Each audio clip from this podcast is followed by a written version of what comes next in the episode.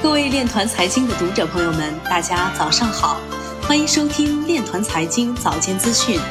今天是二零二零年十月十九号，星期一，农历庚子年九月初三。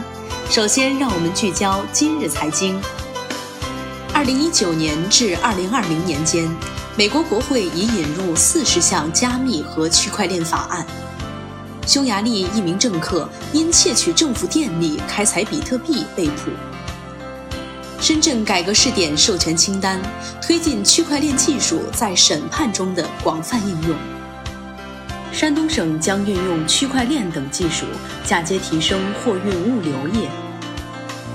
为数字资产交易设立的机构级服务市场或趋于成熟。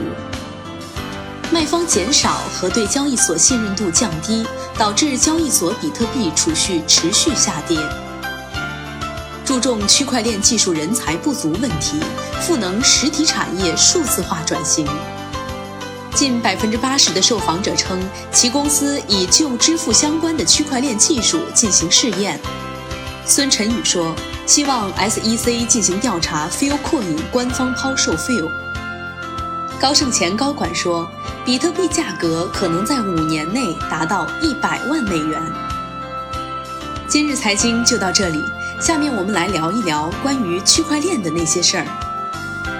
据新浪财经十月十八号消息，中国政法大学区块链金融法治研究中心主任胡继业在中国食品产业与数字经济高峰论坛上表示，区块链有助于解决食品行业的信任问题。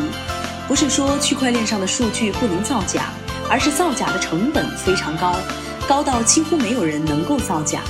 区块链的这一特点决定了其在鉴别食品真伪方面发挥着巨大的作用。